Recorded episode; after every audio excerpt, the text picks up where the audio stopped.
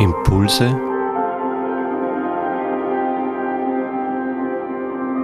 aus der Pfarrgemeinde Hallstatt Obertraum. Herzlich willkommen zu unserem Impuls heute am dritten Sonntag nach dem Erscheinungsfest. Es ist die Zeit des Lichtes, was mehr wird, was zu uns kommt. Christus selber ist das Licht, das in die Welt gekommen ist. Er ist die rettende Kraft, die uns ermutigt, die uns aufbaut und die uns trotz Widerwärtigkeiten immer wieder Kraft schenkt. Wir widmen uns heute dem ersten Kapitel des Briefes von Paulus an die Römer.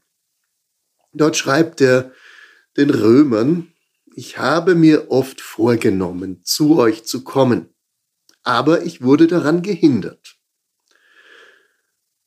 das klingt ja nun wie eine Entschuldigung. Das klingt so, als ob Paulus nicht zufrieden ist mit dem, was er eigentlich sich vorgenommen hat und hat es noch nicht umgesetzt. Kennen wir das nicht auch?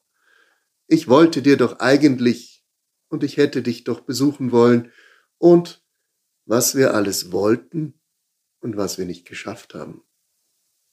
Ist uns das geläufig? Ich denke schon wir erleben immer wieder, wie uns etwas zu viel wird oder wie wir Pläne nicht umsetzen oder Erwartungen anderer einfach nicht erfüllen können. Jetzt ist nur die Frage, wie gehen wir damit um oder wie gehen wir mit uns selber um?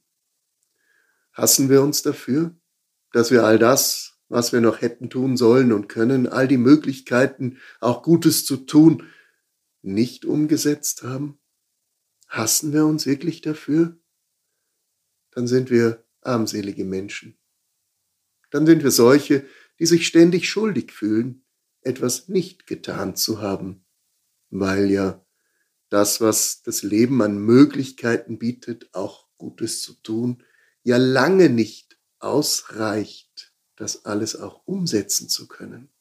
Genau dieser Konflikt ist ein uralter, den schon Paulus beschreibt ich wollte, dass meine Arbeit bei euch Frucht trägt. Das ist sein Anliegen. Er hat sich Großes vorgenommen, die ganze Welt mit dem Evangelium der guten Nachricht auf seine Weise in Verbindung zu bringen. Er sagt sogar, das bin ich schuldig allen Menschen, Griechen wie Juden, Gebildeten wie Ungebildeten. Also er hat ein Riesenpensum vor sich. Kennen wir das nicht auch? Wir wollen so viel.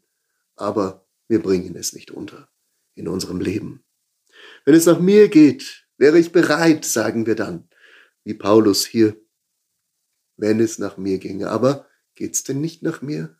Vieles ist ganz anders und vieles haben wir überhaupt nicht in der Hand, was wir großartig beeinflussen können. Das muss uns bewusst sein. Aber es darf doch deswegen nicht so etwas entstehen wie Selbsthass, dass wir uns schuldig fühlen, all das nicht zu schaffen? Paulus setzt hier fort und schlägt nun einen anderen Ton an. Etwas, was mit seiner Verkündigung zu tun hat, was mit Jesus, dem Licht, zu tun hat. Nämlich in Vers 16 sagt er, ich schäme mich nicht dafür. Ich schäme mich nicht der guten Nachricht des Evangeliums, dass ich es nicht verkündige, dass ich es noch nicht zu euch gebracht habe. Ich schäme mich nicht, dass es in mir ist und dass ich an meine Grenzen komme und weit darüber hinaus nicht meinen Auftrag erfüllen kann. Denn dieses Evangelium ist doch selber die Kraft Gottes, die jeden rettet, der daran glaubt. Das heißt, ich muss es gar nicht machen. Der große Missionar, der große Verkündiger muss erst ganz demütig und klein werden, weil nicht er es ist, der es macht, sondern die Kraft Gottes selber in dir, in uns, in jedem einzelnen von uns Wurzeln schlägt und Frucht bringt. Die Kraft Gottes, die jeden rettet, der glaubt. Das ist der einfache Zugang, den er hier nennt. Diese gute Nachricht ist in unser Fleisch gekommen. Das Wort Fleisch ist natürlich manchmal missverständlich und doch nicht, weil Jesus Fleisch wurde. Na, Paulus spricht an anderen Stellen auch von fleischlichen Dingen, von fleischlichen Lüsten sogar. Und genau dort hinein ist ja dieses gekommen. Das Fleisch steht oft in Gedanken immer mit Versagen in Verbindung. Aber das Fleisch wird erleuchtet. Es wird Licht. Das Evangelium ist in uns. Es ist in uns gekommen. Es macht uns hell und wir brauchen uns nicht mehr zu schämen für unsere Unzulänglichkeit, für unsere unerfüllten Dinge. Nämlich, weil es in uns aktiv hell wird, dieses Licht und uns Kraft gibt, wird Gottes Gerechtigkeit offenbar an uns, wenn Christus in uns ist und wenn wir glauben. Dadurch werden wir gerettet. So einfach ist das. Und deshalb können wir auch zu all unseren Unzulänglichkeiten stehen, zu allen unerfüllten Aufträgen sagen, ja, es ist gut so, gerade weil ich schwach bin, es noch nicht geschafft habe. Ich nehme es an, wie es ist und sage sogar Danke, Christus, dass du in mir bist.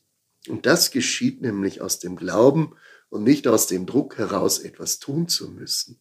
Diese Werke, die uns immer wieder schikanieren und die uns vorhalten, du hast es nicht geschafft. Nein, aus dem Glauben geschieht es. Wir nehmen uns an, einander an, gerade in dem, was wir nicht erfüllt haben, weil der Glaube geschenkt ist. Nämlich aus dem Glauben wird der Gerechte das Leben erlangen. Und was ist jetzt das Leben?